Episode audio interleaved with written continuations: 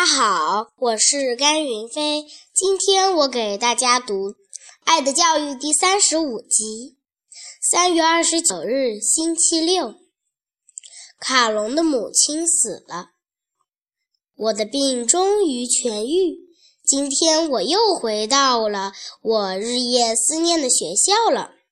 可是，我们刚走进学校门，校长就对我们说。卡隆遭到了很大的不幸，他的母亲死了。明天他就要回学校来，你们对他的悲哀要表示同情和安慰。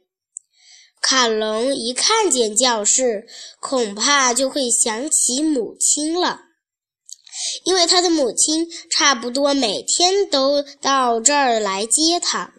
考试时，母亲总是弯下腰来。附在他的耳边，再三叮嘱他要注意的事情。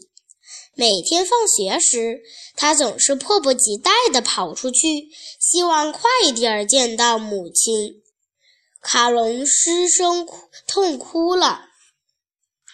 老师走过去，把他拉到胸前，对他说：“哭吧，孩子，可怜的孩子，他在另一个世界会想你的。”爱你的，他的精神是不死的。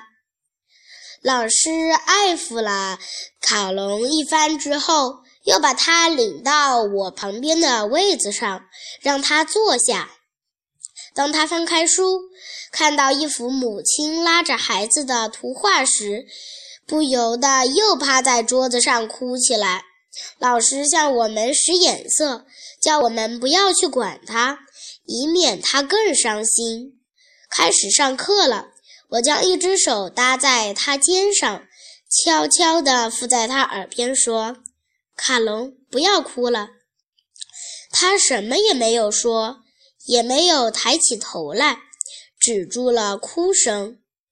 放学的时候，谁也没有与他说话，大家只是默默地围在他身边。目光中都透出了无限的同情。谢谢大家。